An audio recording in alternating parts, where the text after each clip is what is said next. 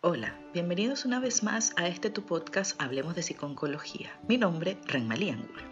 Según el primer informe sobre fallecidos a causa de pseudoterapias en España, publicado por la Asociación para Proteger al Enfermo de Terapias Pseudocientíficas, APETP, entre 1.210 y 1.460 personas mueren al año solo en España a causa de estas prácticas prácticas que aseguran mejorar la salud de sus usuarios y algunas, como hemos visto en nuestros anteriores podcasts, incluso ofrecen la cura de enfermedades graves como el cáncer.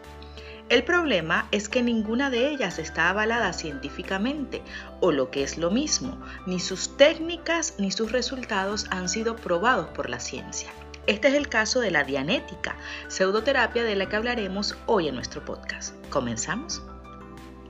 La dianética es una pseudoterapia que afirma, según palabras de su creador, poder tratar todas las enfermedades mentales inorgánicas y todas las enfermedades psicosomáticas con garantías de total curación. Ya cuando algo nos dice que es capaz de curarlo todo, debemos sospechar. Lafayette Roland Hubbard fue un escritor de fantasía y ciencia ficción americano que entre otras cosas creó esta pseudoterapia y la religión conocida como cienciología a principios de la década de los 50 en Nueva Jersey. Es importante destacar que Hubbard no tiene estudios científicos o médicos y mucho menos psicológicos. Al contrario, su biografía afirma que no terminó sus estudios de ingeniería. En su libro Dianética, La ciencia moderna de la salud, afirma haber descubierto el origen de todos los trastornos mentales. Según sus seguidores, este libro es considerado la principal fuente de referencia de esta práctica y los cienciólogos lo apodan como el libro 1 o la Biblia de los cienciólogos. Si hacemos una analogía, es como crear una terapia de acuerdo con las películas de la Guerra de las Galaxias. ¿Tiene sentido todo esto? En las primeras páginas de este libro 1, el autor se presenta como un ingeniero y afirma que usando los métodos de la ingeniería ha descubierto el único origen de todas las enfermedades mentales. Bajo esta premisa, propone un método de tratamiento llamado auditación para dichas enfermedades.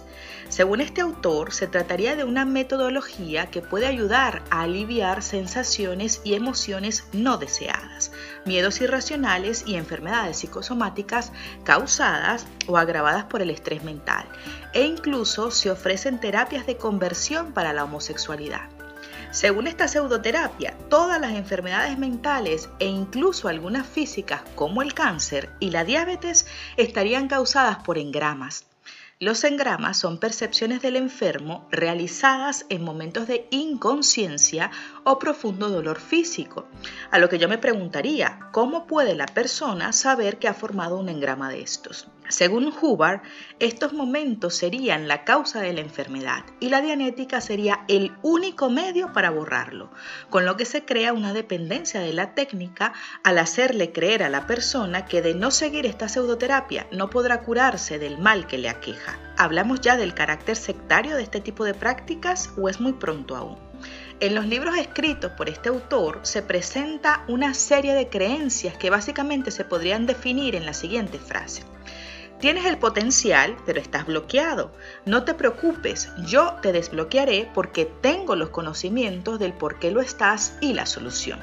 Eso sí, deberás venir a mí continuamente porque este proceso casualmente debe durar toda la vida. Como verás, esta pseudoterapia cumple con todos los requisitos para denominarla sectaria. Genera una dependencia de quien lo practica y lo peor, le quita todo el poder de decidir y actuar para cambiar su situación. La terapia consiste en localizar estos recuerdos y hacer que el paciente los explique dando el mayor número de detalles. Recordemos que ya han informado que están en el inconsciente y de este modo el enfermo recuperaría su salud. Es a esto a lo que llaman auditoría. Ahora bien, toda la idea de que las enfermedades mentales y psicosomáticas se remonten a la mente inconsciente no está respaldada por nada que se le parezca a una investigación científica.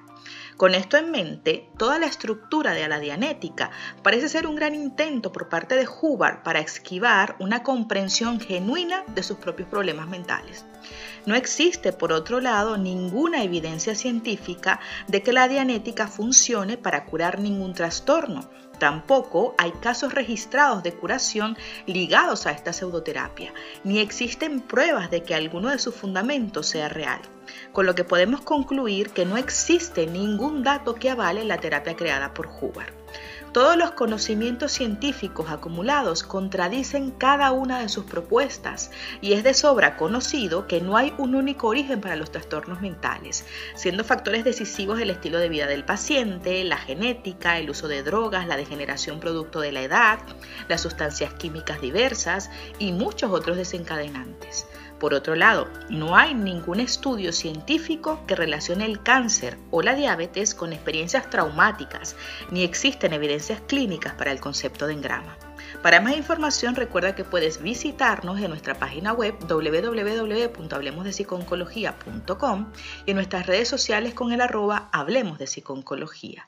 No olvides suscribirte a nuestro canal en YouTube y activar las notificaciones para no perderte ninguno de nuestros episodios.